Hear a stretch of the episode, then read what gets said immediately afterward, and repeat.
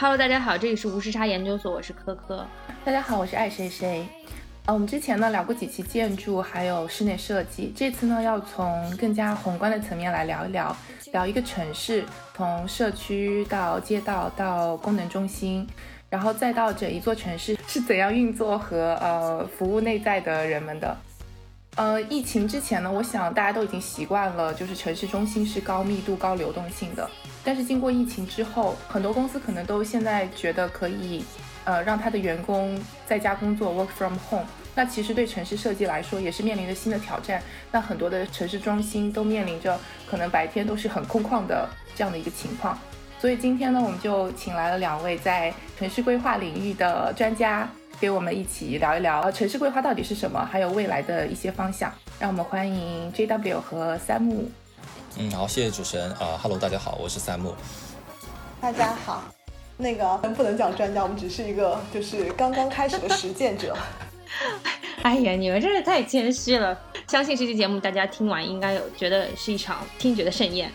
主要这个我们今天是精心挑选了两位嘉宾，一位是位于上海，一位是位于深圳。这个嘉宾的这个城市的，就是 base 的不同，也注定了我们这期节目讨论的范围的多样性。因为像我们四个人其实都分居在不同的城市，所以这个如果聊城市规划本身的话，可能更多的是作为普通人的话，作为我们这种普通人的话，更多是聊自己对于这个城市衣食住行的一种感受，特别是出行的感受啊，放它包括它的便利程度，然后包括它的一些交通设施啊和整体的一个尺度的一个感受。啊，当然，我们今天更多的希望能够从专业的角度来听一听，究竟这个城市规划的从业者他们做城市规划的时候，他们的究竟会有哪些角度考量？这个是我们这期节目想要探讨。要不然话不多说，首先我们 来问一问，就是城市规划，我们一直说城市规划，城市规划，我们也知道说这个中国有专门这样一个城市规划的专业。那么城市规划它到底在规划些什么呢？在我们印象里，你想一个城市，其实大多数的时候，我们生活的这个城市，不管大和小啊，他们其实相对来说已经是固定下来的，然后一定程度上啊，也是等于说是这个城市的功能中心和它的这个各个的各各自的区域的划分，其实相对来说已经比较的固定了。现在的这个城市规划到底在规划这个城市的哪些东西呢？呃，那我就先来抛砖引玉一下。啊，谦虚谦虚。啊，其实呃，我觉得城市规划这个词呢，大家平时其实经常会听到，哪怕不是干城市规划专业的人，嗯，你比方说可能谁谁谁楼下可能又新规划了一条地铁线呐，然后可能也会说哪个小区旁边又规划了个新学校啊，房价肯定要涨啊，这种话题其实我们每天都会听到，嗯，呃，我觉得呢，实际上我们在一个城市工作啊、生活啊，包括休闲。其实我觉得方方面面吧，都会或多或少的涉及到一些城市规划的内容，只是说我们大多数人平时并不会很特意的去意识这一点。然后城市规划的话，反正英文就是 urban planning，它其实我觉得本质上是为了指导在一个就特定的一段时期内，它去指导城市建设的这样一种计划或者说是部署安排吧。它最终应该还是说去服务我们城市发展目标的。啊，打个比方吧。如果说让不同的人来规划他心目中的理想城市的话，其实我觉得每个人都会有不一样的回答。对，其实我想问一下各位啊，其实如果现在让你们想，你们觉得你心目中的理想的城市应该是什么样子？我觉得就是比较方便的这种，呃，城市的一个蓝图和模板，在我印象里，我觉得是香港这种样子，就是每一个区域都有一个相对来说比较小和集中的城市中心。我不管住在哪里，然后我其实都能够在那个。几公里的范围内获得跟其他住在别的地方同同等的这种便捷程度，但是香港有一点让我很讨厌，就是它的那个人口密度和它的房屋规划啊，房屋建筑这个密度实在太高了，这个是我不不觉得不认可。但是我觉得它的便利程度还是非常高的，包括集中度也是很高，这可能是我觉得啊现代城市比较适合的一种规划的啊蓝图吧。嗯，哎，在这一点上，新加坡是不是做的比较好一些？它也是人口密度很高。但感觉好像就是没有显得那么拥挤，我也不知道他们是怎么做到的。新加坡可能人口密度还是没有那么高，对对，相对还是比较少一些。对哦，这两个例子其实都还都还蛮典型的，包括香港啊，香港人口密度其实算是在全球都算排前几的吧，我记得。然后，但是它其实以它的这种人口密度，它的城市组织应该来说还是非常高效的，实际上也是全球各个城市学习的一个对象了。然后刚刚包括说提到的提到的新加坡，新加坡也是也是一个蛮有特点的一个城市吧。然后新加坡我记得它是环状结构的，它哪怕在这样的一个人口密度下，它依然坚持它城市的中央地区生态空间，它不去开发它，它就围着它进行一个环状的开发。其实这些都是需要相当于规划者或者说城市管理者去去预判、去认定的一些空间格局。在纽约不是也有一个中央公园吗？但是你住在上西和上东的人基本就见不到面，除非你打算自己走过去。就谈恋爱就同城异地恋，是不是？对对，所以说这种空间组织啊、你很难说哪个好哪个不好，只有说合适不合适吧。其实我一直都是这个观点。就像刚刚那个问题，我觉得其实每个人想要的城市都是不一样的，可能众口难调吧，也不可能说面面俱到。比方说，你如果找一个找个小学生来回答，哎，那他可能就设计一个根本没有学校的地方，他只有公园、游乐场。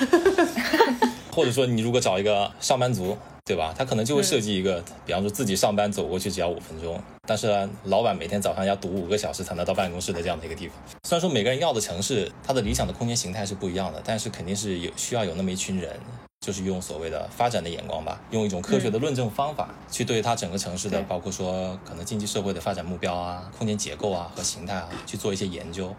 可能在我看来，这个就是城市规划或者说城市规划人要做的事情吧。那你们具体在规划的时候是先决定哪一个层面的？是先决定路要怎么划分呢，还是功能区域怎么划分呢？有哪几个大头你们一定要先想好了，然后才能做接下来的工作？如果你从最大的角度来看的话，其实很多时候就是，首先它是自上而下的，因为它要先选定一个目标，那个目标并不是说一上来我就定一个小的区域怎么样，那其实都是下一级的事情。它最早其实要确定的，反而是我整个城市我是什么怎么样定位的，相当于我整个城市未来要怎么走，它的经济社会啊各种方面的一个总体目标，它有这样的一个定位，然后为了服务这个目标，它才能去做下面的一系列的分析，我们可以用个例子，比如说我们可以用深圳来作为例子，具体这样这是一个什么意思呢？比如说我们深圳是定了一个什么样的什么样的目标目标？对，然后因为这个有了这个目标以后，具体有哪些规划其实是在为了这个目标服务的？就我们可能作为个人在这个市城市里生活，可能感受不到它这个目标性在哪里。作为每个人的话呢，我们其实能感受到的只是自己身边相当于呈现的只是一个结果了，但实际上很多上层次大家在之前定的一些东西，我们是是感受不到的，这个确实是这样的。但是它其实潜移默化的影响在在很多的很多的一个地方。你比方说，其实你刚刚说到那个大的总体目标啊，大的总体目标的话，嗯深圳上一版的城市总体规划是从零一零年吧，一零到二零二零年，它每个总体规划实际上内容结构都差不多。城市发展目标啊，城市发展目标这种东西，对，然后接下来它才会去分空间结构啊，才会去分一些实施策略啊，它总体应该上是一个是一个这样的结构。呃，然后深圳的话，在上一轮就是到二零二零年了，因为现现在也是二零二零，已已经在编新一轮的了。所以说，现在提到之前那个版本都说是上一轮的城市总体规划，当时他就提出了一个呃叫做三级的城市中心体系，呃有两个城市中心，然后分了五个城市的副中心，还有八个组团中心，这个是他当时划定的嗯。城市结构。然后两个城市中心，一个是福田中心，另外一个就是大家很熟悉的前海，因为前海当时它其实也是上升到国家层面，它是作为一个战略提出来的。相当于当时提的就是所谓的特区中的特区嘛，它规划里面把它列为两个城市中心之一，实际上是有上层次的这种支持，而我们通过规划这个手段把它转为实施，所以其实是落实的这样的一个过程。像上海，它已经定了下一轮的规划目标了嘛？因为它之前像刚才三木说的是二零二零年，那上海去年已经哎是去年什么时候已经出了二零三五年的新一轮的规划目标？那它会先定一个很大的总体定位，就是上海在二零三五年的时候，它要实现一个什么样的就是一个城市定位？那比如我记得上海好像是实现就是建成卓越的全球城市，那它会这是一个最大的定位，就是上海要成为一个 global center 这种，就最大的就是它要成为一个卓越的全球城市。那在这个情况下，这种大的目标听起来都是蛮虚的，一般情况下都是这样的。对，然后就他在二零二零年的目标可能是一个就是什么，呃，全球影响力的科技创新中心。所以在这一轮的时候，它很多 AI 啊，很多一些就是科技方面的东西啊，他都在往上海这个政策偏移。那他在下一轮的时候可能会需要一些就是他更大的目标。那他可能嗯更多的他提到前面的，比如说首先是创新啊，包括人文，包括生态，这就是他具体的实现路径。他可能就是在这个大目标下面，什么样他来定位什么样是这样一个全球城市。市，那它可能是一个什么创新的呀，可能是人文的呀，可能是生态的，这几个它都会实现，然后成为一个什么这种国际化的大都市，这都是它一个最大最大的宏观目标，就是所谓的政策上的一些东西。那在这个政策下，我们所谓的我呃城市规划方向可能是怎把这个政策怎么落实到就是它具体的我们城市的轴线空间里头，那它可能就是我们所熟悉的这种一轴几区几带或者什么什么的。那在这个划分过程中，就可能会出现主要的这种城市发展带，然后城市的功能的分区，包括城市的重点的，就是城市中心、城市副中心这些具体的。点，那像上海，比如说，嗯，就是城市中心和城市副中心，它有好几个。然后像我们所熟悉的陆家嘴啊，或者说黄埔啊、静安这一块之外，它还有很多，其实很多城市副中心，它也想着力打造。比如说像虹桥，它可能未来会提到一个很高的地位。比如说临港，就是一个新区嘛，也未来也可能会提到很高的这种副中心地位。包括江湾五角场那一带，所以它会再落到好几个点。就像之前你们说的，就是我们可能在家里的每一个地方到这样的城市副中心或者这种这种呃。呃，就是这种中心地位、中心地区的距离可能是呃一样，它的辐射范围会更广一些，来打造这样一个大型的城市。像刚刚说的这种前湾啊，或者什么，它也是属于一个就是嗯比较就是来落实这些，它能够实现这些方法的一些区域的空区域的空间定位，它还是个很大很宏观的方面。就是这可能是城市规划，就是把这些政策性的东西能够落到这种城市的实体的，就是这张图里。所以现在就是推行，就是整个。规划一张图嘛，就是能在这一张图里把这些东西全部都落进去，这样。所以我们可能要做的就是 follow 这些政策，嗯。所以听上去还是就是城城市规划还是一个强政政策导向的一个，就是我我感我个人感觉，因为我们其实。我觉得从一个政策制这个城城市开始，它有城市规划，然后像嗯，在城市规划下面还有城市设计，城市设计下面还有在下面的分类。我觉得规划还是更偏向于一些包括政策，包括它的合理性和规范性的一种一种就是划分，因为它有很多的硬性的要求和一些各个方面的指标。那到城市设计，我们是在 follow 城市规划的一些解读或者什么。那城市设计方面就有我们对于这种空间美学或者空间观念的一些观念的注入，它会更。稍微 free 一点，就在比城市规划要再更加的 free。我们就会划分这个区域的，嗯，什么地方是做绿化，什么地方是做建房子，就是什么地方是建，可能是商业的房子是什么样，然后住宅是什么样。那这个可能是这条路到底是怎么怎么走，在 follow 它的大的规划的这种框架情况下，那这个可能是更细节一点。这个时候我觉得会有一些更加空间美学的东西进去，更加合理化的一些探讨，它会自。设计师能发挥的范围会更大一些，但城市规划，我觉得它是现在其实更多的城市规划掌握在几个大院的手上嘛，就是包括就是一些深圳的设规划院、同济院，然后清华这些，所以中规院这些，所以它其实是更加的传统以及更加的，所以我们看每一版城市规划都感觉它差不多，就是几个圈、几个轴什么的，那其实是很有很有很大。范式基本上就是就是那个结构了。嗯，就是强制性或者各方面的条例束缚会更多一些。但当我们看到，嗯，就是它的这些在往下具体的城市设计的时候，它就它的这种自由度会更高一些。对。那一般的话，一版城市规划可以持续几年啊？就是它这个迭代周期是多久？啊，城市总体规划就是十五年。像这一版最新一轮的话，就是从二零二一到二零三五，刚刚提到的。就是上海刚出的二零三五。嗯。哦，那还蛮久的。然后为了落实它的话，还会有一个。五年的一个近期建设规划，对，小目标，对五年，然后有些地方还会给它分到每一年去年度计划，相当于那个年度计划就是去落实那个五年的东西。您正在收听的是无时差研究所。无时差研究所是一档横跨中美的播客节目，我们希望通过播客带你去看更大的世界。如果你喜欢我们，欢迎在喜马拉雅、网易云音乐、苹果 Podcast、Spotify、Google Play 搜索并订阅无时差研究所。也欢迎在苹果 Podcast 给我们留下五星好评。无时差研究所现已入驻喜马拉雅海外版 Himalaya App。与主平台不同，海外版 Himalaya 是一个多语言、多文化融合的平台。除了各类优质的中文播客外，你也能够搜索并订阅到海量精品外语播客节目，足不出户就能听到来自全世界的声音。海外版 Himalaya App 下载方式可直接点击本期节目介绍中的链接下载。期待和你们在更大的舞台相遇。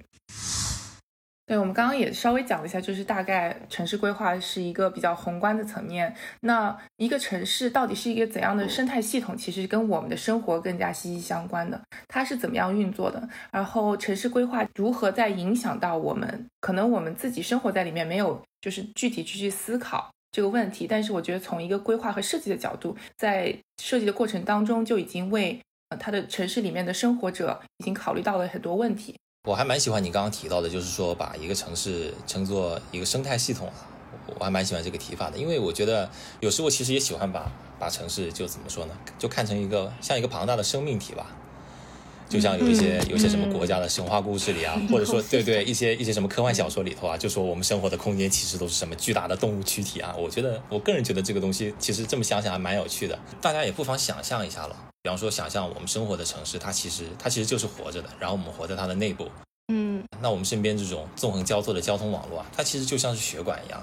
然后它每天就承载着城市的人口啊，然后一些生活生产的资料啊，在里面穿梭，然后这些生产要素进入到，比方说各个产业的工厂里面，然后它就会被转化成一些经济的效益，变成一些新的产品出来。然后当然在这些过程中产生的一些废物啊，就人员产生的也好，生产工作产生的也好，也有一些专门的废物处理器官，比方说像一些城市的一些污水厂啊。垃圾焚烧厂啊，去把它处理掉。其实城市这个生命体它也有神经系统啊，就是我们虽然看不见了，但其实非常庞大的这种信息网络。嗯，通过光纤呢，通过现在一些无线的基站呢，它可以直接可以串联以及指挥到相当于城市它每一个细胞的运作吧。它也有免疫系统啊，就比方说一些一些犯罪分子啊，或者一些不安定的因素啊，它其实也有专门去对付它的一些机构了。所以真的可以完全类比，是吧？是不是还蛮有意思的？我觉得城市它其实也有它的作息规律了。那白天它也是活跃的，然后到了深夜它也会休息。当然了，到了深夜之后也也是有一些维持这个程序必要运转的这样的一些东西。有一些部门它到了深夜它也还在工作，这跟人体也很像嘛。然后包括它有它的呼吸啊，那每天的早晚高峰那也是像像潮汐一样嘛，它也是有起伏的。我觉得作为人，我可能觉得说，如果我不用睡觉，我每天都有二十四个个小时可以做事情，我会很开心。但在城市规划的时候，我们会也有一些区域，就比如说，呃，什么 CBD，可能就只有白天的时候大家会来，然后上班，然后一到下班以后，全部人都走掉，其实这块区域就很空，就完全是没有被利用起来的。那其实，在规划的时候，会不会也要考虑说，我在同一块呃区域，然后在每一个时段都能够被使用，有就这是一个方向吗？还是说大家其实就喜欢在不同的区域这样？哦，你说到这个点还蛮有意思的。不过你刚刚提到的那个，你想要一天二十四小时都可以工作，这个你千万不要让你老板听到就是了，不然他可能比你还要高兴。我是想玩 耍。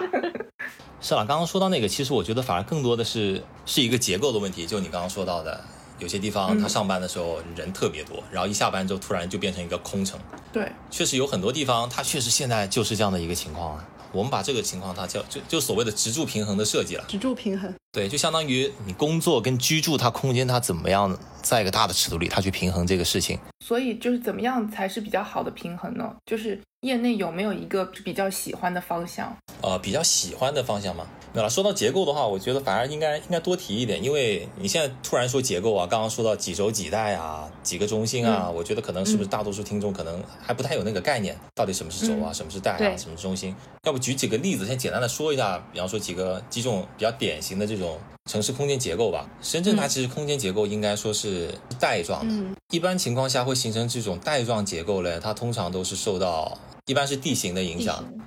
比方说，可能有一些有些山体啊，水啊，或者有有些海边的这些空间呐，它天然的它就把它限制成这样一个条状的了，这个是一种情况。然后另外一种情况也有可能说，它那个城市它本身就是沿着，比方说一条铁路啊，一条主要的交通干线呢，它沿着它那两边发展起来的，那它也有可能会形成这种条状的这种这种结构。很典型的例子就是刚刚说到的一个是深圳喽，深圳南面反正整个是沿着海岸线布局的嘛。对，然后北侧也有一些山体，所以它就形成了这样一种条状的结构，条带状的结构。然后另外一个比较典型的，我想想啊，可能就是黄金海岸吧，那个澳大利亚的黄金海岸，它那个就是由由一串沙滩构成的，那它肯定也得沿着海边就这样带状的去分布。香港的话，它是它其实也是它算是组团式的，因为它整体被山体和大海分割成了，包括一块是九龙，然后港岛。新界它其实每一块都是独自成为一个一个组团，然后互相联系的，它其实是这样的一个结构。然后另外一种呢，相当于单一中心向外放射的这种感觉的，然后形成一环一环的这样的结构的，像个同心圆一样的咯。这种结构那很典型的就是北京了，北京现在都已经干到干到比五环多多两环了，是吧？都干到七环去了。然后国内好像还有呃成都、西安好像也是，西安是不是？西安是不是还有城墙呢？对，然后国外的话，像像莫斯科咯，也是这种同心圆式的结构的。然后还有一种就是那种呃网格状的，或者说你可以说是像棋盘状的那种，这种城市其实在在北美比较多见呐、像曼哈顿呐、是蜂巢状是不是？啊，蜂巢是六边形的，它这个基本上就是格子。就曼哈顿啊，对对对，就曼哈顿。街然后和大道像都是用数字命名。没错，因为像这种这种城市，它一般都是在那种比较广阔的那种平原地方，它没有什么地形的限制，不会说这里冒一座山，那里搞一个湖就把它给拦了，所以它才能像这种棋盘式的铺开。然后里面的相当于它每一个格子就是我们说的街区嘛，一个 block。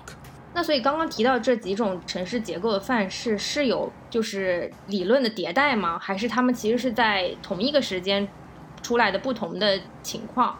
这个问题问得很好，相当于其实本质就是说它城市的一个比谁高对对对，一个空间结构它 到底怎么形成的？其实你往回追溯，其实是这个问题。我是个人是觉得，其实呃，城市结构它形成过程是还是很复杂的，很复杂，因为它并不是单一因素去影响的，有我们刚刚提到的地形啊，包括它周围的一些一些水体啊，一些自然的这种要素，还有它整个，比方说经济组织的方式，它是不是沿着一条路啊、一条铁路啊，从这种角度上发展起来的。当然，还有一个很重要的，就是它这个城市它在以往或者说现在它承载的是怎样的一个城市功能，它的历史上对它有什么样的影响，这些其实都会影响到它呈现在现在我们面前所看到的这个样子。就不知道大家有没有留意到啊？其实我刚刚讲到的几个那种就是单中心的这种同心圆式的这种城市啊，它好像基本上在历史上都是有比较重要的政治功能的。都城。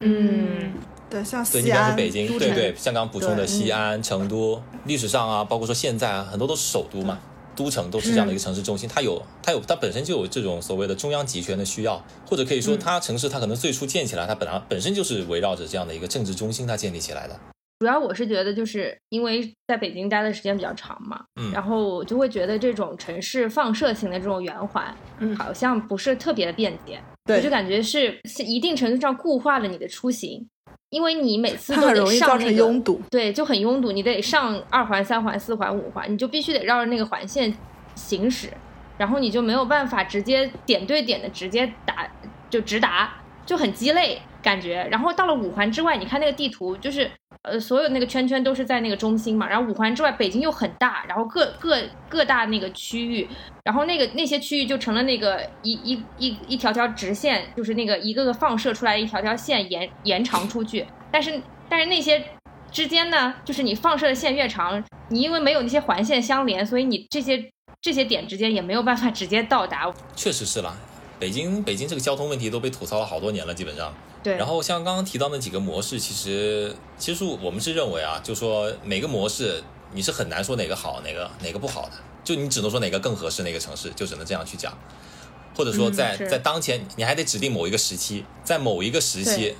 特定的时期里，它是不是符合这个城市的发展阶段？那比方说以刚刚北京为例子的话，那其实它作为历朝古都的时候，那它这种中心型的结构，当时其实它是很能满足当时需要的呀。是一到皇城肯定要在中间，然后它地方相当于说是拱卫着中央嘛，然后大量的包括人口啊、什么资源啊，还有还有信息啊，它其实都是在中央汇聚，所以它其实中央它能够很快的去做出反应。但是放到现在的话，这个结构它不改变，它一定会带来非常严重的交通问题，因为通行方向都是往中间汇聚的，或者说从中间发散的，早晚的时候，它就必然会带来很严重的交通问题啊。对但是毕竟它已经有一个很长的历史了，所以就是城市的基础已经在那儿，那要在这个基础上转移一个方向，就不走这种中心式的，其实是比较难的。所以这个时候是不是就像，我们之前稍微聊到，就是说要有一个国家层面的规划，就是说哦，我们要把雄安弄起来，或者我们要把某一个区弄起来，这样强行的把中心给分散掉，才有可能转变它的走向。因为如果说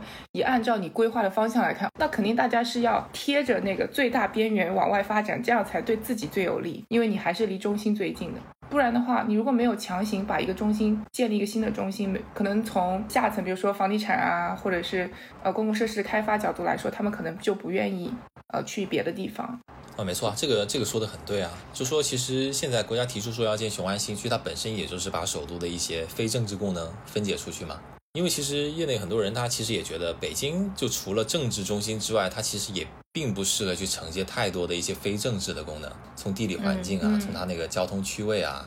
它其实并不并不能说是最合适的。所以说国家有这个战略，我觉得还是还是蛮有远见的。相当于这种非政治的这种功能分解出去之外，对北京的这种包括说城市公共服务能力啊等方方面面这些东西，肯定还是有很大的一个一个帮助的。如果真的能做到的话，那你觉得为什么会选在雄安呢？嗯，就以我们接触过的雄安的资料和文本来看，就感觉这个地方其实，在就是自然环境或者什么样，它不是一个很能够形成城市的地方。一个大国它本身的一个推动力度，哪怕那个地方本身啥都没有，它也一样可以通过一些非规划的手段，或者说一些行政上的手段，它把资源汇集在那个地方，是的一样是可以做到的。当年选深圳的时候，其实深圳这块地本身是好的嘛？还是就是随便这么一指对就它了？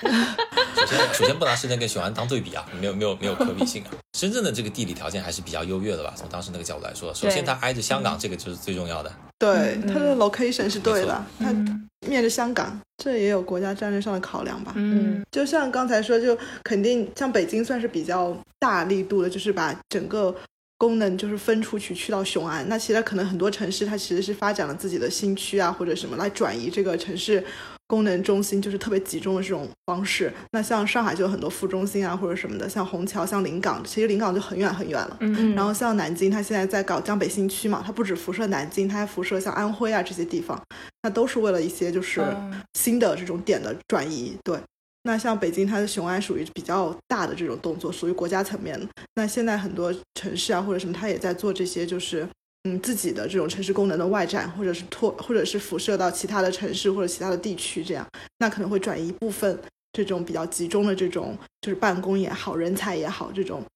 吸引力吧，那像同心圆结构本身就它不太适合这种大的或者是超大型的这种城市中心的一种嗯城市结构，所以它必然会导致这样的问题。因为你像上海，它你还有很多就是像 shopping mall 或者是一些就是我们普通人爱去的逛街的地方，可能就是有很多中心，比如说像工作，你会你也会有，比如说像陆家嘴啊、像静安啊或者什么，它都有很多的这种写写字的中心，包括徐家汇啊什么的，都算是比较发展比较好的。但像南京，它就是很典型，它只有新街口这一个地方，它别的地方都没有起来。但是这几年不一样的是，它推了很多的新区，包括像河西，然后它以商业带动这些，就是呃推地产，就是先把地价就是炒上去之后，然后到通过商业啊这些来带动这个区域的发展，然后包括江北新区，从生态啊、从环境啊，以及从一些战略的辐射方向，它都在往那个方方向偏移。所以这都是一些就是城市在不断的推进和不断的就是改变自己功能的这种方式吧。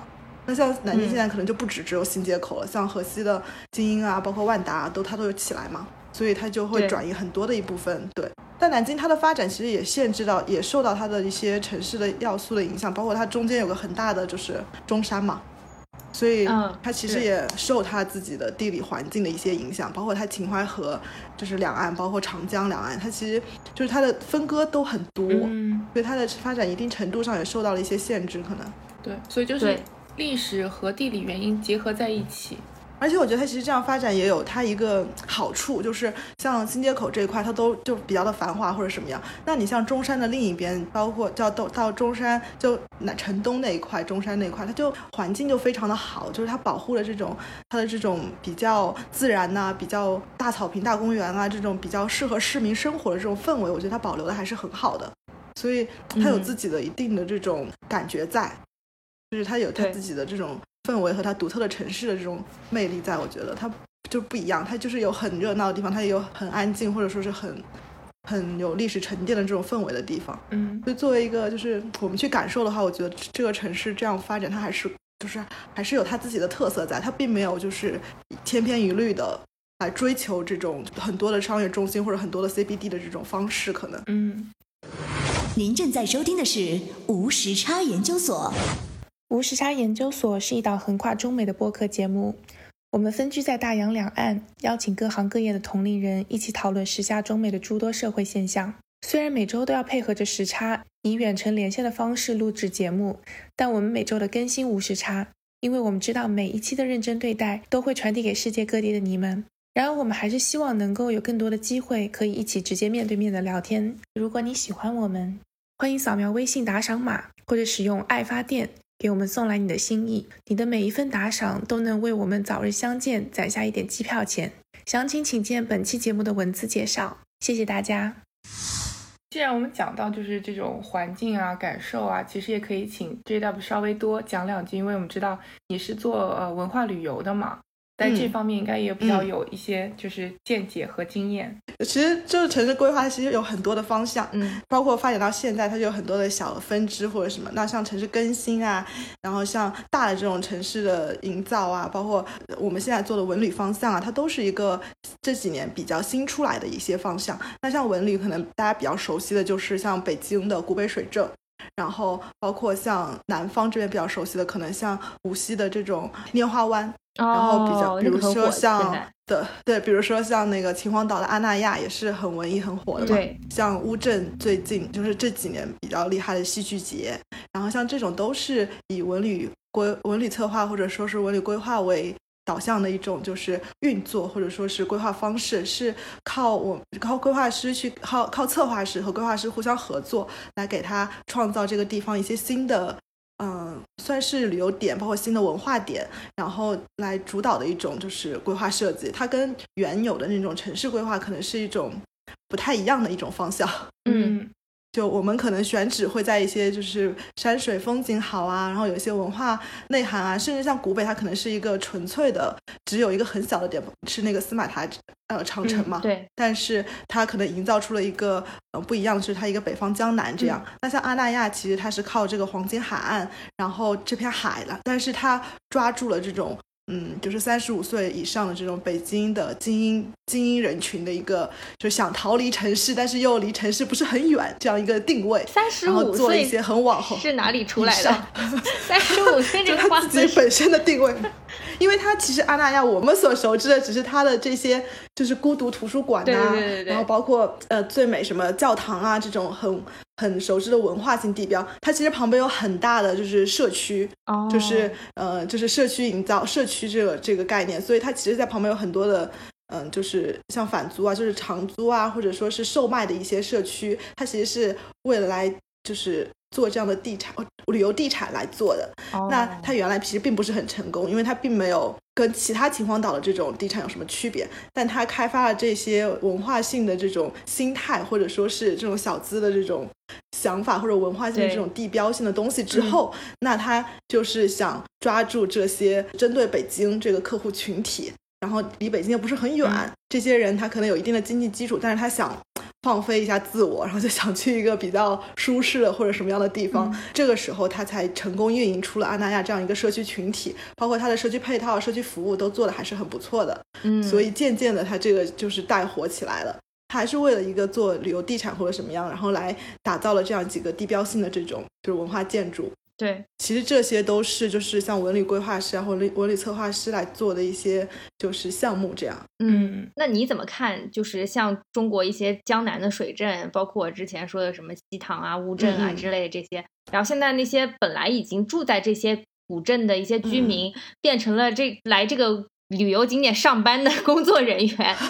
这个是不是也是一个非常魔幻的景象？这是我们现在的一个，就是算是一个比较发展的方向嘛。因为像乌镇，就是像我们比之前，就是我觉得我们小时候都有去过，就那边还挺，就是挺典型的那种江南小镇，就挺就最先发展起来的。是，其实它当时和可能和西塘啊，或者和其他的小镇，包括。同理啊，等等，它都是差不多一个就是水平，就是它只是靠它的这些，当然它是发展比较早的一批了，靠它这些江南的韵味啊，或者什么这种景点来吸引人。但是渐渐的，陈向红所在的这个就是一个规划师嘛，嗯，就是一个很厉害的规划师，然后他是，嗯，他渐渐的在乌镇这个里面发展出来自己的一套这种。嗯，运营这种小小镇啊，或者说是他做了很多的这种整体性的规划，把乌镇的一些东西做了一些整体性的运营，包括东栅、西栅是他新做的两个就是区域。在这个基础上，他再创加入一些包括乌镇戏剧节，包括其他的这个互联网大会等等。他其实，对他其实是拓展出了不同的次元，它不只是限制在这种就是我们普通的旅游啊或者这个维度了，它已经到了就是呃可以承载信息，可以承载呃这种文化艺术。的节庆这种，嗯，所以他运作出了这个乌镇下一步的发展方向。他在这个成功之后，他又去运作了古北水镇，也是一个以就是以文化啊这种为地标的一种，并且他因为他的统一管理，然后可以让当地的这些居民就是能够统一接受培训，然后统一再来进行这种 就是营业或者什么。对对对，这个就涉及到很大的一个命题，就是中国的乡未来的这种乡村啊，或者未来这些去哪里。那这些人会怎么办？这是文旅项目就是很面临解决的问题。嗯，那我觉得这个并没有一个特别，目前为止并没有一个特别好的解决思路。其中一个就是，嗯，转换他们作为这种服务服务人群或者什么是其中一个思路。还有没有别的方法？我觉得这都是大家就是还在探讨的一个方式。所以这其实是还是一个比较新的命题嘛，然后我觉得国家的政策也一直在在摸索或者在变嘛，所以我觉得我们也可以就是再继续看一看这方面有没有一些更加好的一种办法。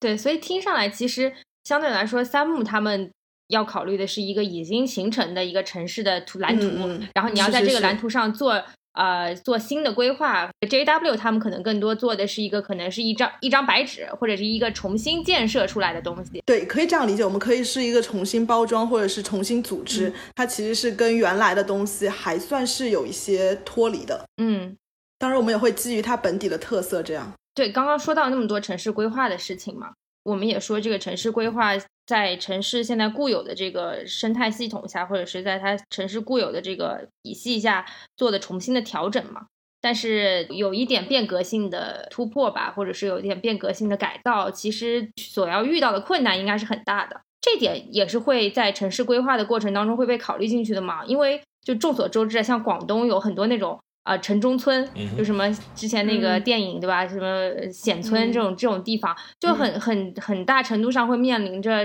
你首先拆不动，然后其次就是这部分人你应该把它安置到哪里去。这种问题就是他们一定程度上也会阻碍城市整体的发展规划的进程。包括我这次去广州，然后我还看到在广州市中心就天河，相相对来说应该是算广州非常市中心的地方了。还有居然宜家开在了广州市中心，就是很不能理解嘛。像宜家这种要占占场地很大的这种 shopping mall，应该会在城市的比方说，嗯，就是比较边缘的地方。你刚提到，如果说城中村这个问题，也不能说个问题吧。城中村它就是一个客观存在的一个东西，你其实不能一上来就说城中村是个问题。事实上，而且 我错了，因为城中村它其实它也是承载了很多很多城市功能的。它它并不是，就虽然看起来，包括之前有一些网上那种很魔幻的，说这个地方是一个矮矮的一个城中村，然后远处的那个远景就是那种特别高大上的那种摩天楼，经常有这种照片出来嘛，很魔幻。然后对对，然后就说这个城市非常魔幻，有这样的空间存在。但实际上，个人意见了，我是觉得说城中村它其实对于城市功能是一个非常重要的补充。你就以深圳为例吧。因为实际上城中村这个这个东西在深圳存在的更为普遍，或者说在深圳存在的这个情况，这个现象更为突出一点。深圳因为它发展的太快了，所以说它其实有相当一部分的城中村是没有被消解掉的。当然了，它应不应该被消解掉，这也是应该应该讨论的话题啊。就就现状而言的话，现在深圳其实可能也有近半的居住空间也依然是在城中村里面的，这个量其实是非常庞大的。但其实，包括现在行业内，其实大多数人都是认可的一个点，就是恰恰就是因为有这些城中村，才能承载起深圳这十几二十年的这样的一种特别高速的发展，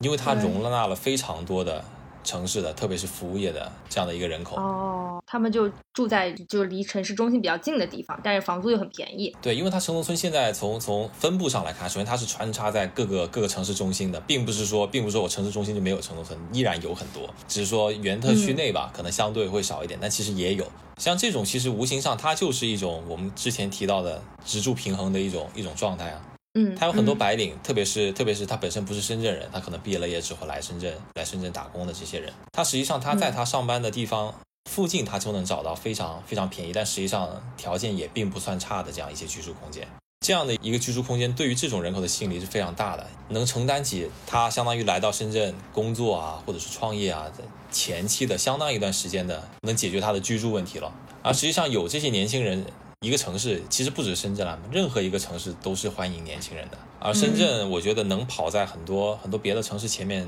的一个重要原因，就是因为它有很多成功存在。近些年来一直以来，应该说一直以来吧，城中村都是在通过一些旧改的这样的一些进程啊，慢慢的在慢慢的在转化掉，也变成了一些相当于拔地而起的高楼了。有很多这样的项目，包括之前新闻上也经常会提啊，说这个过程就会会造富嘛，会有会有很多很多有钱人就突然就出来了，因为他的门上被画了个拆字。所以你刚刚其实提到说，那个年轻人愿意住在这个城中村，是因为一一方面它成本低其实条件也没有我们想象那么差。对的，对的，因为深圳其其实整个城市它的历史并没有很长，所以它其实哪怕城中村，它其实建造的年数年份并也也不是那么远的。它有些楼其实也是、也是近些年，可能十几年这样的状态，其实那楼是完全质量上是没有问题的，各种各样的都有，六七层的啊，包括十几层的电梯房都是有的。只是没有统一划。未经规划过的。对，嗯，就这让我想到，其实纽约当年也经历过就是类似的，就是一九六零六几年，可能六十年代的时候，就是纽约当时可能就是曼哈顿的治安也不是特别好，所以他们有一行那个大规模的那个整改活动，他们的 Urban Renewal，然后当时就请了一个城市规划师叫 Robert，他就是把这些所谓的贫民窟就全部都拆掉，然后建成统一那种标准的。公寓房，他就觉得这样子可能比较整齐，呃，比较干净。然后他觉得这是一个方式，能够让一个城市快速的复苏。但是另外就有一派 Jim Jacobs，然后他的理念就是说，其实重点是他里面生活的人，他喜欢的是一个 neighborhood，就是街区的这种概念，就是你在一个固定区块内，大家都有自己生活所需，然后一定要有街道，因为所有人可以一起出来聊天。其实就说城中村它这个形式是非常适合大家生活的，彼此之间就是你邻里关系都很近，和那种公寓的感觉是很不一样。所以后来纽约就保留了很多那些呃小的房子，就是当时是有这样的一个大家对一个城市规划到底是个什么样子有一个争议的。然后从人的角度来说，就是你生活区已经是这样子了，那在这个基础上怎么样去可能调整？就像我们刚刚说到，就是旧区改造之类的。我很同意你一个观点啊，就其实我觉得一个好的城市规划，它应该是以人为本的，相当于它最应该去识别出一个城市里面至少能够代表大多数人群吧，最最真实的、最根本的那个需要到底是什么，然后他找到能识别出那个东西，然后他去满足它。这样的话，我觉得别说是优秀吧，我觉得一个合格的城市规划至少要都要能做到这一点，或者说这个才是他最需要去做的事情。那你们怎么看北京的胡同呢？你觉得这个是城市必要的一部分吗？呃，因为因为其实很多胡同都已经年久失修了嘛，包括就是还在上公共厕所，已经不符合现代人的，对吧？王菲当年是吧，还倒痰盂什么东西的，已经不符合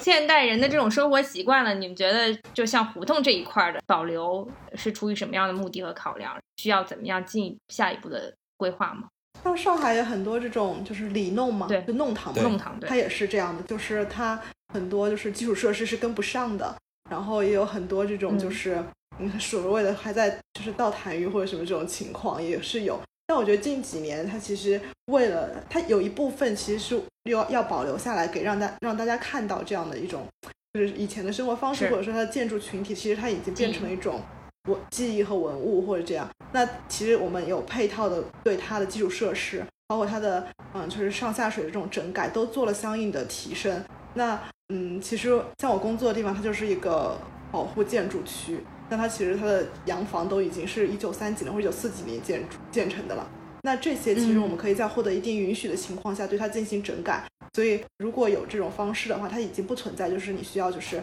嗯这种什么上公厕啊、倒痰盂啊或者这种方式，这种其实已经大部分都可以被就是修整修整过来，但是它的建筑风貌还是进行了保留的，就是基础设施现在是可以跟上的，但是它的嗯固定区域的一些，包括静安别墅啊，也是其实也是这种就是很老的小区，但是它经过几轮的这种翻修，它现在已经能够就是实现这种比较现代化的这种方式了，生活方式，我觉得。那像现在，嗯，上海也拆了一部分，像老西门那一块也有很多老小区拆除，那它可能是为了建设新的这种就不太具有这种历史保护价值的，它还是进行了一些更新嘛，就进行拆除，然后做成，包括像之前的新天地，它也是一种就是上海新天地嘛，然后它也是一种就是城市更新的方式，它可能保留了，嗯、进行了整片拆除，然后进行了整片开发，但是它其中有一条一两条街南里还是什么的，一两条街保留了这种就是原有的这种建筑形式，但它赋予了它的新的功能，是一种商业的功能或者什么功能，那这都是一种更新的方式，包括基础设施，包括整片的这种业态置换这种。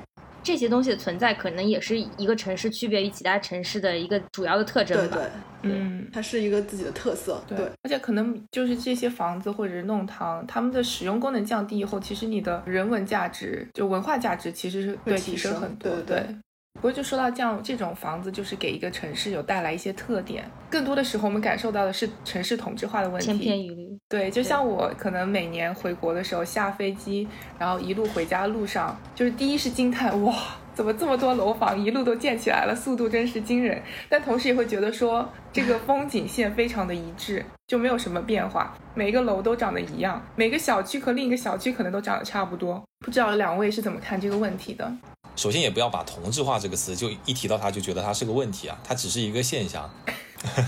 嗯，为什么就觉得同质化它首先并不一定是一个问题呢？因为其实啊、你像包括在数学啊，包括在物理里面啊，它都是存在一些公理的。比方说最简单的两点之间直线最短的，这就是公理。你放到任何一个题目里面，它其实它都是这个样子的，我们也不会觉得突兀，我们也不会说哦这个题你跟上一道题同质化了，我们不会这么去想，因为它就是最有效率的组织方式。那其实我觉得放到城市设计里其实也一样啊。如果说有一些它、嗯有一些东西，它本身，比方说空间组织方式，它确实是高效的，确实是科学的，那我觉得它被大家拿去借鉴也也很正常。就举一个比较极端一点的例子啊，你比方说，哎，你你正常一条路，你你非得把它直直的给它掰弯，然后说我要搞点新花样，那那显然也是不靠谱的嘛。所以说，我觉得嗯我们认为的所谓的同质化的问题呢，我觉得可能更多是是反映在可能有一些城市不同的城市之间吧，它的建设没有很好的发挥它城市自身的特点，它只是机械的对对一些其他地方的一些模式，对它去进行了一个像像复制粘贴，这样才会让我们有这种觉得哦，怎么好像去到哪里都似曾相识，我我都认不出这个城市到底有哪一些能代表它的这样的一些东西、一些地方，才会有这样的感觉。嗯你比方说，可能它本来一个有特别好文化底蕴的地方，它不去搞那种所谓的修旧如旧啊，或者说搞一些古色古香的这样的一种结合，然后他非要去别人去建一堆、建一堆像那种摩天大楼，那实际上肯定是不合适的嘛。它组织城市，其中一个很重要的目标，当然是要把一个城城市组织的高效了。让它高效的其实是有很多一些一些既定的技术啊，一些一些一些核算手段啊，通过那些去做的，那个就更可能更更科学、更死板、更机械一点吧。我觉得那个就像是一门技术。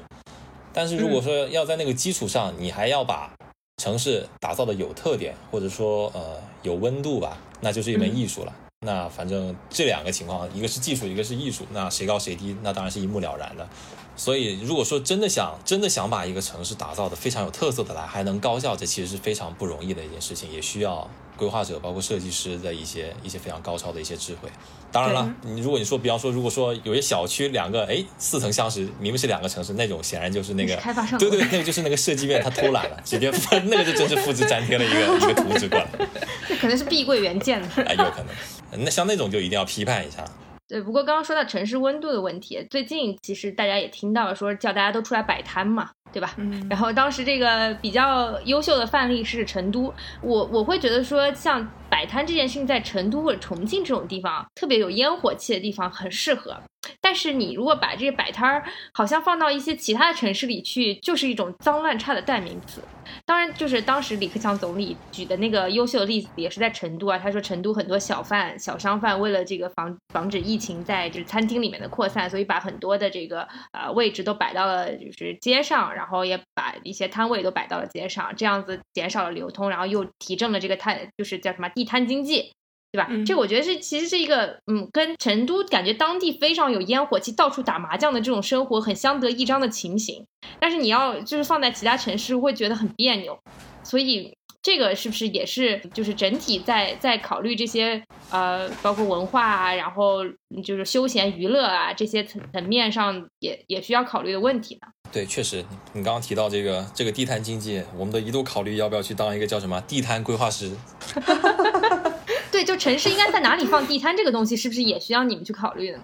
对的，因为包括这个它的商业街，嗯然后娱乐设施怎么放？对，因为成都，我个人我也特别喜欢这个城市啊，就那种烟火气息让你觉得非常的舒服。然后你走在街上，感觉周边的人都在吃火锅，都在都在玩，都在打麻将。你 对你你置身在那其中，你就觉得特别的特别的放松。所以它其实也是特别适合搞这种地摊经济的。但是你要说有哪一种经济模式放之四海皆准，那肯定是不可能的。你说地摊经济放到香港，那绝对就不可能。像香港它那种，你想想它那个那个那个城市的节奏，车开得飞快，路又很窄，路上行人匆匆，像那种地方它不可能容得下像你这种地摊的这样样一种经济形式。所以我觉得最重要的可能还是说，还是要因地制宜吧。嗯，因为香港它那个城市给人的那种感觉，或者说我刚刚提到的温度吧，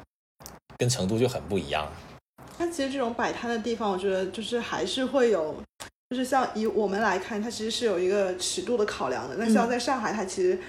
平时就是路上节奏也很快。那其实上海的夜市就也很火嘛，就是夜宵，包括在没有这个政策出来之前，就还蛮多这种比较出名的，像可能很多人都听过的安逸夜巷啊这种。嗯它其实就是在西安家里中间有一条很窄的路，那这种路上你是不可能，就是你可以很很方便的把它封闭起来。就是我们在做设计的时候，有一些道路是在分时段是可以对它进行封封闭的，嗯那车型可以从旁别的地方绕行。那这段路封闭起来之后，它又很窄，然后很适合很适合这种就是两边的穿梭。那它的距离可能又很适合，就是两条正好两两条就是摆摊的这种摊位过去。那中间还留下一条一些道路。那那这样就是很适合这种摆摊的这种尺度。那包括像五角场那边的大学路，它也是一个很适很适宜的步行街道。它两边的外摆空间很大，就是商就是底商它有很多的这种就是摆放到外面的这种座座椅啊或者什么的。那有这么大的后退的大外摆空间之后，那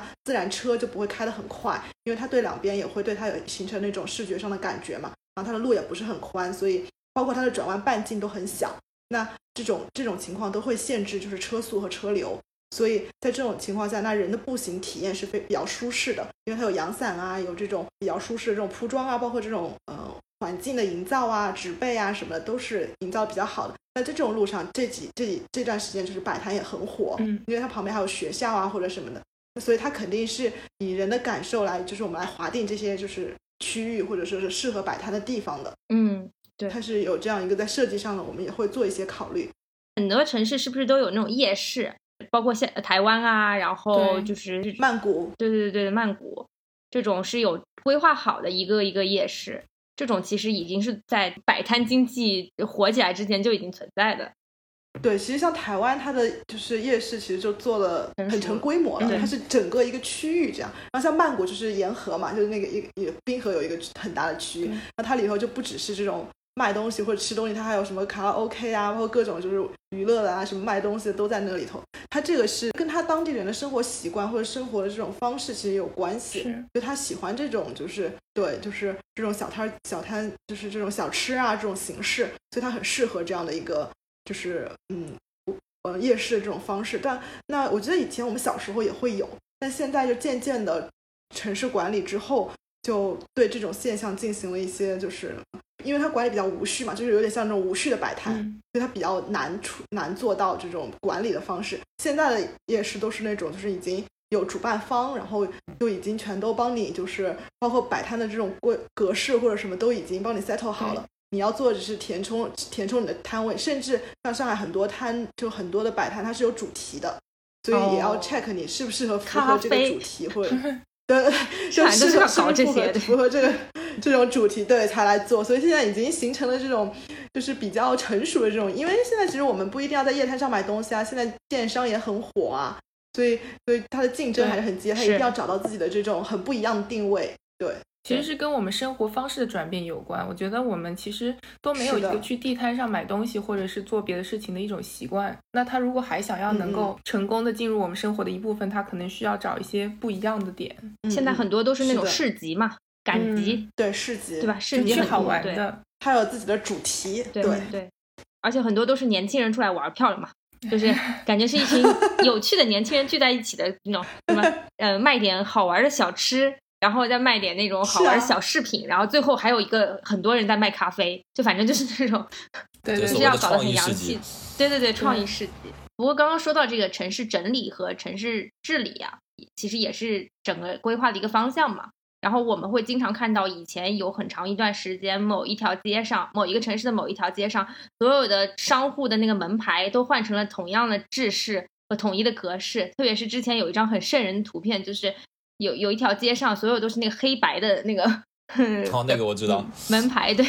对，就是很可怕。对，是什么包子铺，然后就是黑底白字，对，特别吓人。对，这种这种当时在做这件事情的时候，他是出于怎么样一个考虑？是我理解是要凭什么文明城市之类的吗？他为什么要他为什么要失去城市本身的这种活活力，然后搞成了这种规矩和制式化的东西呢？这个其实更多应该说是。是城市设计上的东西啊，怎因为怎么说呢？包括像你刚刚说的那种街道立面的这种综合整治啊，我想他一开始的出发点当然是好的，他可能是觉得原先的那种规制很杂乱，或者说视觉上虽然有一些影响，那他可能就想，哎，我结合一点我地方的这种特色，我去搞一个新的东西。嗯，但是设计这个东西它就是这个样子的，你设计的好的话呢，就是妙笔；设计的不好呢，就是败笔。所以说，像你刚刚提到那个什么 黑底白字，那我都懒得吐槽了，好吓人。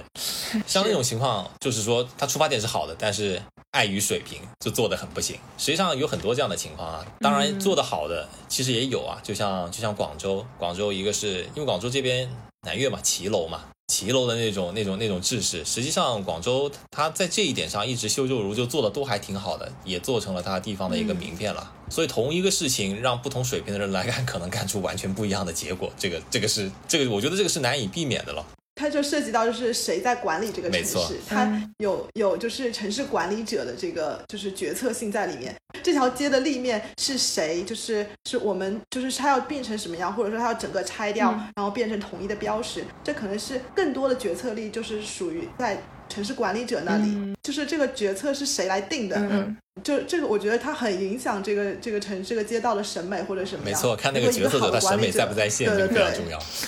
一个好的管理者可以很很大程度的来影响这样的一个街区或者一个这样的一个它的风貌吧。对的，包括前面提到的像那几个江南的水乡啊，实际上人家也做的很成功啊。那人家整个立面它也是统一维护过的，但别人就能做的很古色古香，他能把那个韵味保持下去。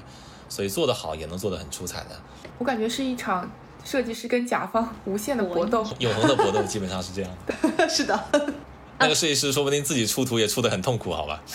我忽然想到一个事情，就是我我们在一个城市生活久了之后，很很多人都会问说，我哎有什么地方推荐去玩一玩啊？有什么好玩的地方啊？然后有什么好吃的地方？然后当他给我们一些呃他们想去的清单的时候，我们看完之后会说，哎这些都是给游客去的。这些是我们不会去的，就是我我不知道为什么城市在规划的时候，它会特定的有一部分要放出来，这部分的功能就是给来这个城市的游客去去使用的。我觉得就是这个这个功能是不是很鸡肋呢？就是它为什么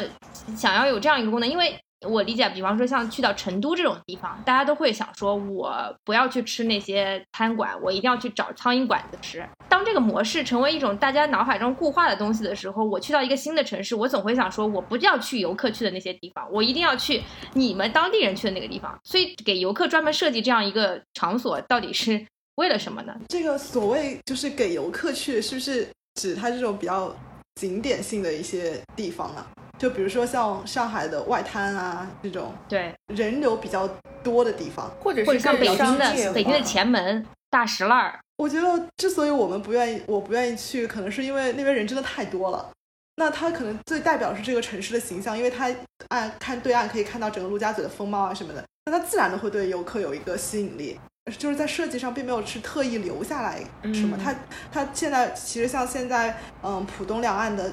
滨江的步行道都贯穿了嘛？嗯，那最最好的那个景景色肯定还是在就是在外滩这一块可以看到对岸的陆家嘴。那其实我们作为就是嗯长长期生活在这里，可能我们会去徐汇滨江啊，或者杨浦滨江啊等等这些滨江功能公园性更强的一些地方去去玩。它因为它设计的公园性也更强一些，然后它的就展览馆或者美术馆也更多一些，那可能更更吸引就是我们住在这里的一些就是日常的需求。那对游客来说，他到这个城市其实只有几天，他想看的是这个城市最最地标性和最最对最集中，我一年能看到最全的地方。那像北京的前门，包括南锣鼓巷，那我最能感受到这个胡同或者说这个这个感觉。所以我就最愿意去那里，比如包包括像后海啊什么的。是。那其实作为我住在这里的人，那我可能就是想去一个，就是对我生活是一个互补的地方，就有公园啊，有这种比较艺术性一点的地方的这种地方，可能是才是我想去的。所以他各就是两类人有不自各自不同的需求，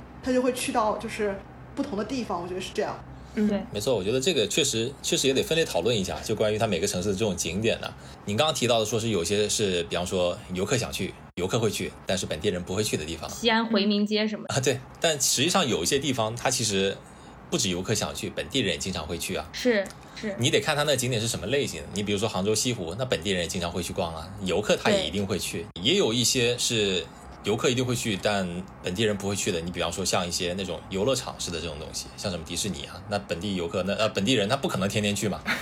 但是游客他可能来一趟，他可能是专门为着这个东西来的，包括像什么环球影城啊，都是这种这种类型的东西。目的性不太一样。对，嗯，然后当然了，最后一种就不讨论了，就本地人不去，连游客都懒得去那种了，像那种东西就就就不在讨论范围内了。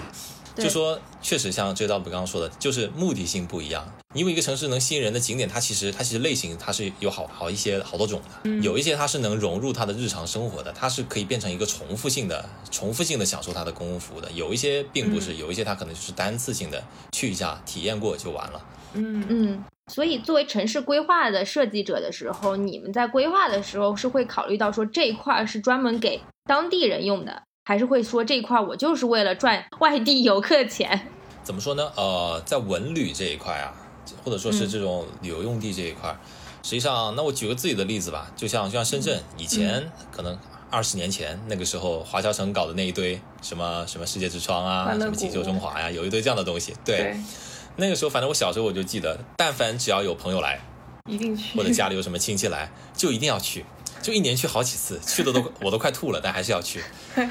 就别人可能来到，就他就想去这个地方玩，因为当年它出现很新奇嘛，大到处都没有这个东西。对，对，但是后来其实十几年再也没有去过一次了。对，就是是因为我觉得嗯，就是大家现在对旅游的需求其实在更迭嘛。就之前可能就是大家看这种，包括像深圳的那个叫什么、世界之窗还是什么，世界之窗就大家就是还比还比较新奇，就是看国外这些对就整个建筑的就是汇总或者什么。那现在大家旅游的层次或者说是需求，其实是在更新嘛，在提升，嗯所以这种景点就会比较被淘汰，这样对容易被淘汰，这样。嗯但我想当年深圳把那些主题公园都建在一块儿，其实也是希望能够吸引外面的人来玩吧。嗯，它就是一个卖点实际上也是吸引了很多外来的人，从从客观上、从结果上来看，确实是吸引了很多人。包括我自己本地人也被动消费了好多次，所以本地人的钱他其实也是赚了的。对城市来说的话，它除了服务本地人，它确实也很需要外来人口，特别是旅游人群，对它的经济来说嗯也是很大的一块一块支撑。嗯包括它打响国际知名度，其实对它方方面面都是有提升效果的。所以说有些地方它可能会花很大的力气招商引资，它就为了搞一个这个样子的的项目，能让人过来。对，我在想，就现在很多城市的发展方向，可能大家都说大力发展旅游业，没有人会说我要大力发展工业、重工业吧？所以每个城市如果要发展旅游业的话，还是要找到自己独有的那个特点和吸引力。没错，因地制宜，相当于我自己有资源就要把这个牌打好是，然后要是没有这张牌，就从隔壁桌偷一张牌来也要打好。就是你要先有自己的这个资源，能够好好的把它发展下去。嗯如果没有，那你就要从无造，就是造有嘛。嗯那这个就是更大的一些，就是要要花更多的力气。嗯，我觉得是有时候可能也是跟你就是看自己这个城市的角度，或者你要去挖掘一些更深层次的东西。就你可能看到别人都是有好风景，或者是有迪士尼，但这些东西可能对你来说成本也太高了，也不一定能够给你带来一样的人流量。就可能这真是一个很难的话题，就是说你要怎么样去不断的去挖掘自己内在的东西，然后找到自己的特点。很多我是觉得很多城市在这个方向上其实是没有找到他们自己的方向的。就我之前看了一个纪录片，叫什么《大同》，他就在那个城周围建了一个跟西安一样的古城墙，可是那是新建的，就是那种味道就是不在了，这种感觉跟西安就是完全不同的。你其实是没有办法照抄的，因为你没有你这样的底蕴。他。没有那个文化底蕴去做支撑，没错。是的，而且你当年拆了就是拆了，南京当年拆了好多城墙，北京也也拆了，北京对。北京更是。对。对，就是我们刚刚也讲到，就是说城市发展其实它有很多的不同的层面，但其实有一点很重要，我觉得大家都在思考的就是关于环境和气候和环保这个问题，就是说在城市规划当中，我们要如何考虑到这些层面？因为这其实是一个我们生活的一个环境，我们也要为我们这一代或者是我们的子孙后代考虑，就是在我们现在的这个规划里面，接下来的十五年里面有没有提上日程，或者有哪一些点是在被讨论的？呃，在这一块就是说关于环境啊和气候对城市规划它是它是如何考虑的这一点上呢？像我们之前说到啊，我们觉得说一个起码合格的一个城市规划吧，那它应该是要因地制宜的，那么肯定也就离不了刚刚说的这两个，一个是环境，一个是气候啊这些东西的影响。我觉得关于环保这个事情，应该现在全世界都是都是认同的吧？关于可持续发展这个点，我觉得这个是没有疑问的。就大家其实都是朝着这个，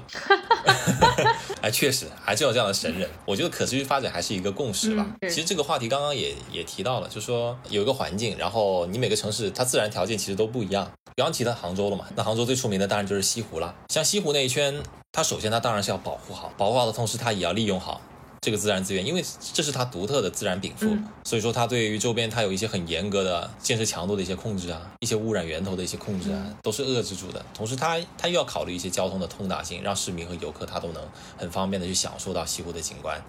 它就需要结合它的这样的一些东西去进行设计，然后包括说你说呃环境和气候的影响，你比方说气候吧，像伦敦了，就伦敦很多人知道，它其实有一套非常庞大的地下排水系统。对，是的，之前是不是还说有有组织去那个那个下水道里参观，说这个是这个这个道有有多么的复杂，然后能电影都在那能能进人，下面拍的，还被评成什么什么什么七大工业奇迹了。是，嗯不过他那个确实是做的那个工程还还蛮厉害的。当然了，第一个它是为了适应它本身英国是属于呃温带海洋性气候嘛，它那种连绵不绝的降水对这个本身是有需求的。然后另外一个的话，我记得。我记得当时他修建这个最早好像还是为了对付当年的那个十八世纪，他有一场那个霍乱，他好像也是为了对付那，因为当时其实之前欧洲一些城市的那个自然条件、卫生环境啊这些东西是非常恶劣的。嗯嗯，这么多年运行下来，确实确实也效果很好，嗯很好。所以说，你每个城市你在考虑到你的环境和气候的因素的时候，其实都是要单个问题单个考虑的。其实包括说，你别说做到一个城市那么大，其实像我们做，比方说一个地块，嗯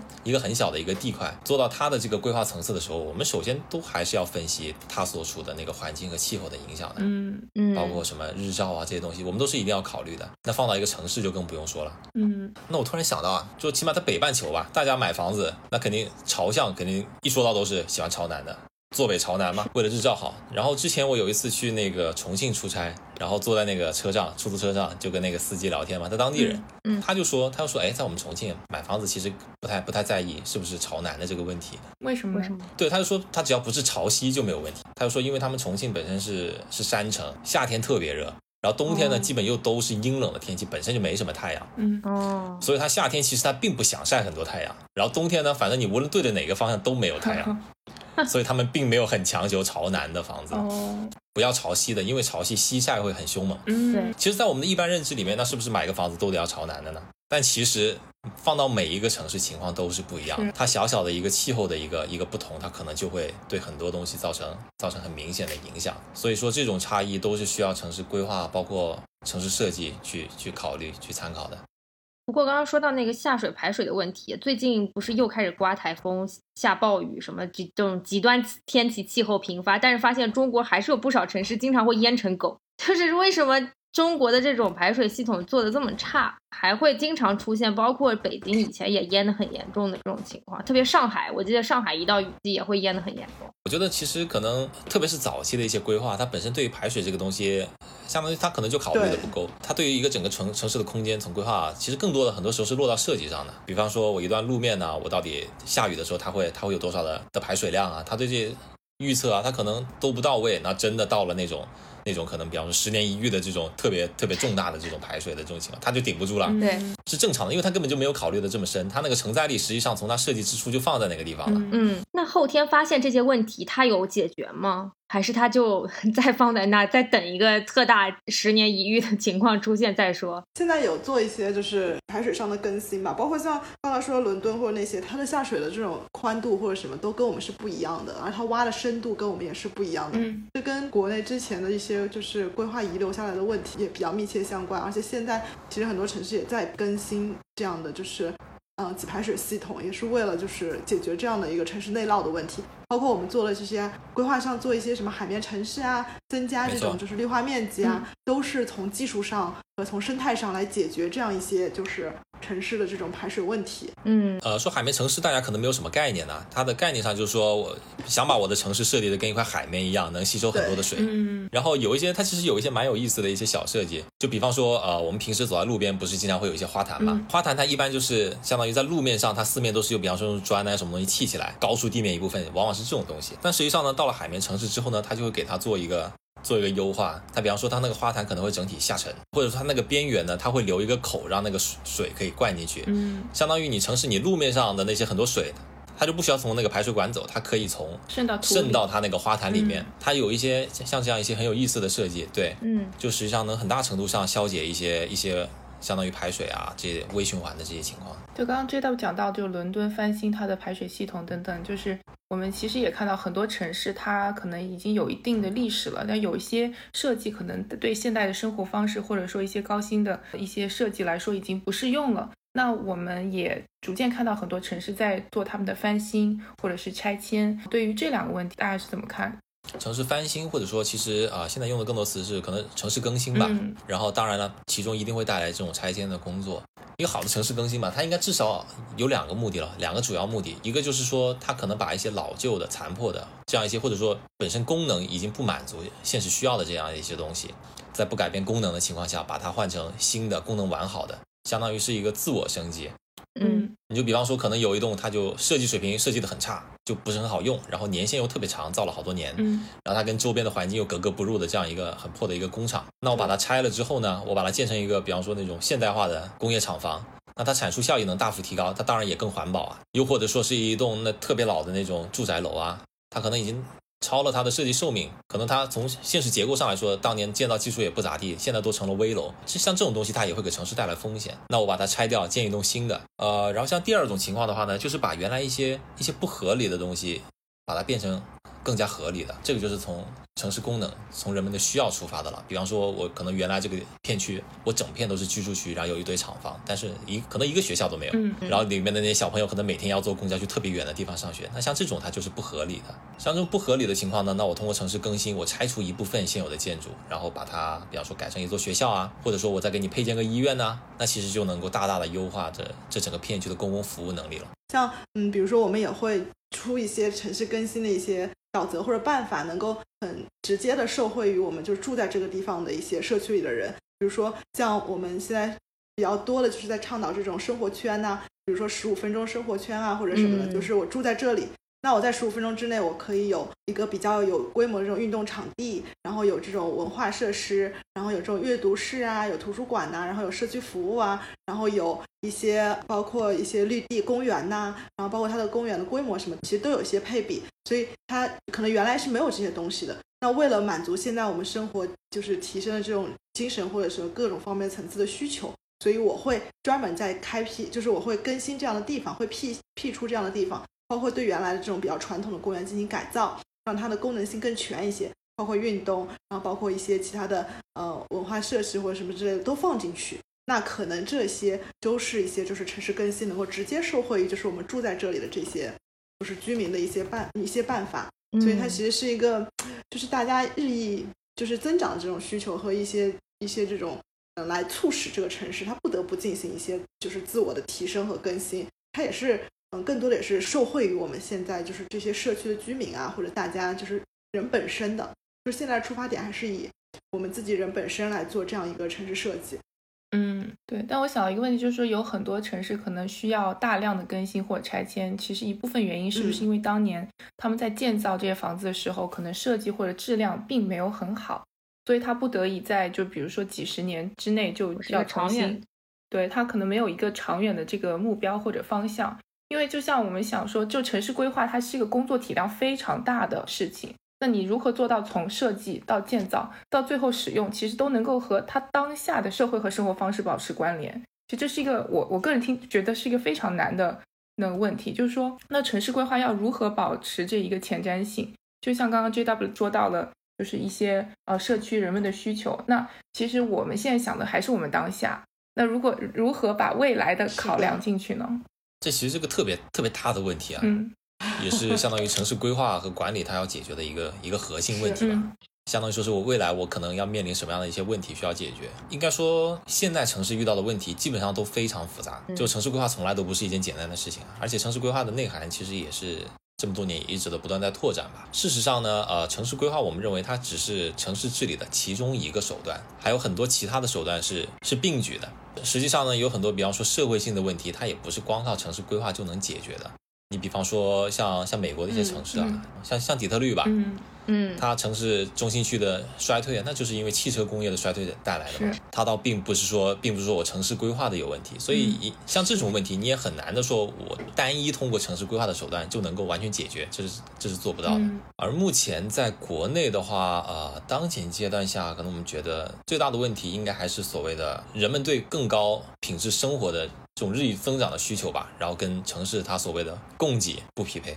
其实是要找到一个适合的度的。像公共交通的组织啊，就会发现其实并不是每一个地方都适合修地铁的，有很多地方想修地铁，但其实并不是每个地方都适合修地铁的，因为地铁首先它对财政的负担非常的大，嗯，它投入的周期又很长，但实际上有些地方它实际上它靠地面的轻轨，它完全可以实现这个东西，所以是真的是要到地面空间已经紧张到，或者说那个价值已经高到，真的需要靠地铁，我觉得才有必要。而且地质情况不一定适合。没错，地质条件其实不一定适合，而且人口也不一定有到达那个承载基数。是，没错，现在其实国家对这个是有要求了，相当于你什么规模、什么人口的这种城市，你才可以修怎样的地铁，修地铁就限制的很严，现在就是因为之前有这样的问题。没有必要一味的追求这种就地铁或者说是这种形式化的快速交通嗯方式，还是要就是根据城市本身的承载力来判断这件事情。嗯是，之前有一阵就是比较好大喜功嘛，有这样的趋向，但最近现在控制的也已经比较严格了。嗯，我记得那个珠海是修的地上轻轨，它现在可能这个地上轻轨能够满足他当前的这个需求，但如果十年之后呢？如果珠海它忽然摇身一变变成了这个港珠澳，对吧？大桥下的这个 成为大湾区的旅游城市，那怎么办呢？他在做这件事情之后，他会考虑到未来的可能的这种人口的 booming，或者是整体城市的突然的高速发展。对，相当于这个东西很重要，相当于人口规模，在我规划期内，人口会有怎样的一个增长，或者有些地方它也可能是衰退。它未来的那个人口是什么样子，这是它要预测的一个很重要的一个东西。因为有很多经济指标的测算，实际上都是基于这个人口来算出来的。珠海好像是大湾区，就是人口算是很少，人口一直是比较少的、嗯这样的一个城市。我看过他们的人口报告，好像就一直不是很，就相对于别的城市来说，它人口算是比较少，而且它的地方也很大，嗯，所以它其实有自己的这个测算的标准和考量，就人人均的平均的这个土地面积啊什么，它都有一系列的指标。所以听下来，你们搞城市规划的，好像要学不少东西嘛。搞哪一行都不学，不少东西对，写。人口预测都要搞。因为城市规划它本身就是一个特别特别复杂的命题啊，特别适用于那个叫什么混沌理论的，因为它未来它发展的趋势，它它不是线性的，它不是单一因素影响，它是它是动态，所以像这种影响因素特别多的这种系统，你是你是特别难预测的，所以你要用这种所谓的整体的或者说这种发展的目光去看待它，才有可能做出一个相对相对比较准确的判断。但我在想，就是在不同的方案的选取上，比如说地铁或者轻轨，那还有一个就是什么智能公交，就是说其实智能公交你你要增加的建设很少。你可能只是在就是往科技的方向走，不知道现在就是这一块有没有再去就是研究和拓展应该说，我觉得未来这些新技术对于对于城市规划呀，包括城市设计啊，它帮助一定是非常大的。特别是这种从生产力层面的这种这种提升啊，这种飞跃啊，像这种类型的技术，那对社会的方方面面肯定都是有很大的影响的。比方说现在大数据吧，大数据这个东西其实对城市规划就就非常的有用。嗯最早比方说我们想知道一条路它车流量有多少，在早期是真的要找个人站在那个路边拿个秒表去数。但现在的话，其实通过那城市到处都有监控啊，甚至我们打开手机，其实随时都能知道每一条路的的路况实时是什么样子的。在此层面上更进一步的话，其实，在网络技术，包括说现在还有呃移动技术吧支持下，我们其实还我们想知道任何一辆车的行动轨迹都可以，嗯，甚至精确到每一个人，因为我们有手机的那个信号嘛。嗯包括现在最近那个疫情，不是也通过这些东西去分析的嘛？因为呃，城市规划很大程度上实际实际上就是分析居住在城市里面的人他们的一些行动。所以有了这个东西之后呢，我想未来的城市管理一定是更智能的，或者说有这个技术的支持，我们能做到更精细化的管理，能服务到更精细的需求。嗯，对，像我们之前有在做，就是就是腾讯就是产业园的一些规划嘛。嗯那嗯，其实它就是一个非常基于数据化的一个。腾讯集团要它就需要做一个这种比较大数据支撑的一个产业园规划。那其实我们能做的并作为我们设计空间来说，我们能做的并不是很多，嗯但更多的其实是基于他们的这种软件或者数据性的这种开发模式。那比如说，它对园区里每一个人，就是你进去的时候，它可能就会录入一个系统里，哦它有一个云系统，对，然后包括你住在旁边的小区。里的时候，它你的一些就是身体情况的数据啊，嗯然后它都会实时的给你有一些监控啊或者什么的。嗯然后现在每条路上的拥堵程度啊，你什么时候出门比较方便啊，你的车什么时候到达，嗯然后你现在出门到你要去的地方大概多长时间，然后它的呃这些东西都会实时的反映到你的手机上，然后你都可以从就是在这个园区里，你就可以享受到这些大数据的实时的共享，包括什么地方呃什么时候可以就是餐厅的人数啊，就是你什么时候去比较合适，然后咖啡厅你喜欢去的咖啡厅，它是什么时候有新品啊或者什么样的，那这些它都会形成一个嗯针对你个人的一个数据管理。所以我们现在做的这种，我们呃更多做这种园区，包括深圳的这个天安云谷，也是一个比较新的这种，就是，哎，是深圳吗？是这这种比较比较安云谷是的对比较基于大数据开发的一个一个方式了，就是很多的我们现在在做产业园区的时候已经运用到运用到其中了，嗯，嗯就它会有一个数字化的管理系统，这对样。刚刚 JW 去形容的这个嗯就很像，就是国外那个 smart city 智能城市的这个概对对对，念有。有点像这种，对对对对，感觉是未来城市发展的一个蓝图，一个样本。就可能就是 是就可能我从一个小的这种产业园的规划，到了未来，可能整个城市也可以在在这样的情况下进行运作。像雄安的那个智慧城市，不就是阿里团队他们有在做嘛？哦所以它其实现在这种都是和这种互联网公司合作比较密切的，嗯，所以他们这种团队可能也需要这种像我就是规划师或者什么跟他们多多元的合作。对，对。但未来你的每个行为就在这个摄像头下无处遁形。我跟你讲，北京现在有一个什么东西，就是我们家门口那条马路，嗯，它那个马路是有摄像头，二十四小时在拍你有没有闯红灯，闯红灯，上海也有人脸识别拍 就是你有没有只要走闯红灯，过去，感觉对对对，然后你的你的那个脸就会出现在那个就是那个红绿灯下面的那个，对，被挂在那边。我楼下有一个这样的十十字路对，现。在上海也是会，，他会 很可怕。他会把脸投影在那里啊。对对，它路口还有个屏幕，特别搞笑。之前之前忘了是不是是不是在深圳还是在哪儿了？嗯有个特别搞笑的，就说就有一天他就拍到一个拍到一个脸，那个脸是一个坐在婴儿车里的那个小小娃娃，就坐在那个车里，然后他一脸无辜就拍了那个就 就拍了一个婴儿的脸放在那个屏幕上。那蛮可爱的。对，然后我我觉得这这部分人脸识别的数据，未来可能还会跟你个人征信，然后包括你个人的信用，然后甚至你个人的以后的一系列的贷款，然后买房，然后甚至乘坐高铁什么之类的，全都关联起来。一定程度上啊，就是便利了大家，或者是有序的城市管理，但另另一定程度上也让大家觉得压力还是很挺大的。你就一定程度上会受到一定的约束，对你的行为规范会受到一定的的约束。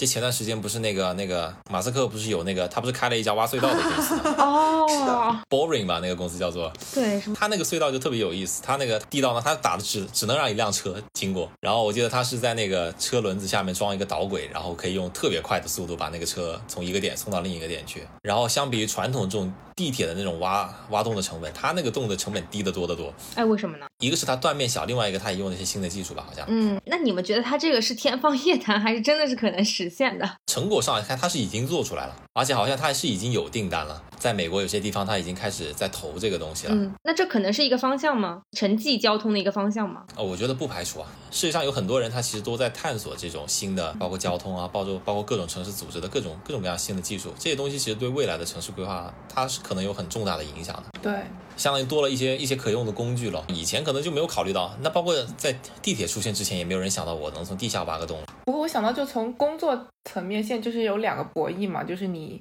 大家都可以 work from home，或者呢，就是以前的很多就是你需要为了工作 business travel 的场景，感觉好像就是会减少很多。这以以前很大程度上需要这种，比如说呃三藩到洛杉矶，就是因为很多人其实他们每周可能都要来回往返，但现在好像一下子这个需求就没有那么大了。就之前我们也在说说那个找工作的一大因素，就是还是要看这个工作离家近不近，你每天考没有时间，嗯，嗯是是是不是控制在你可接受的那个范围之内？那现在可能这个都不是不会成为我们主要的考虑因素了。如果未来这个工作形态发生巨大改变的话，呃，在疫情情况下，或者说，我觉得现在可能更多的是基于一种所谓的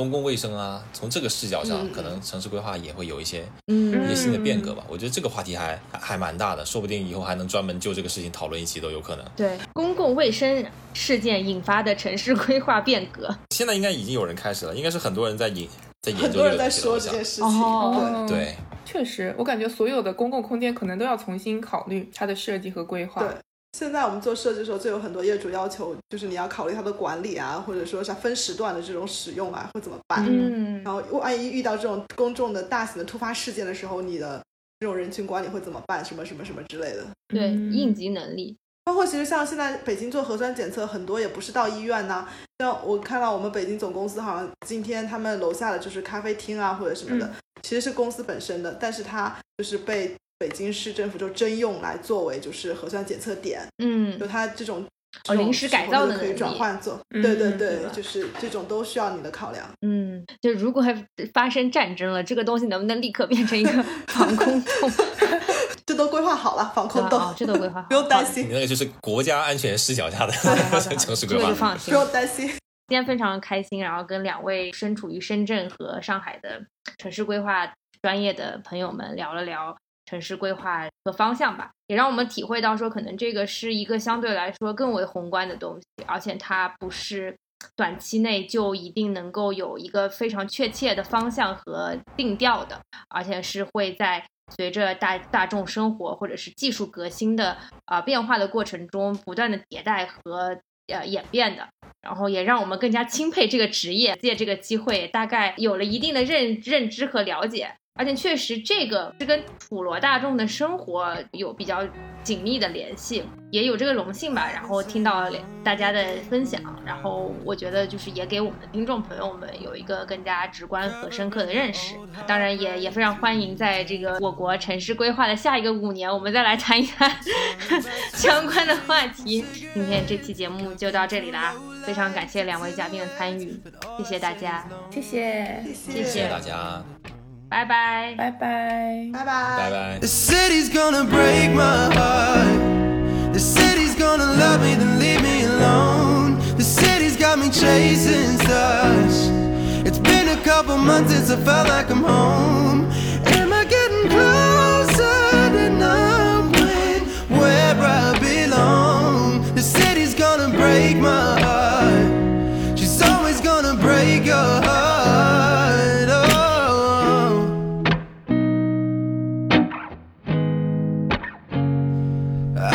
Remember mornings where my head didn't hurt. And I remember nights when I didn't feel like work. She wakes up at noon and she's out till three. She leaves her perfume all over me. But I remember mornings where my head didn't hurt. Oh, the city's gonna break my heart. The city's love me, then leave me alone. The city's got me chasing stars. It's been a couple months since I felt like I'm home.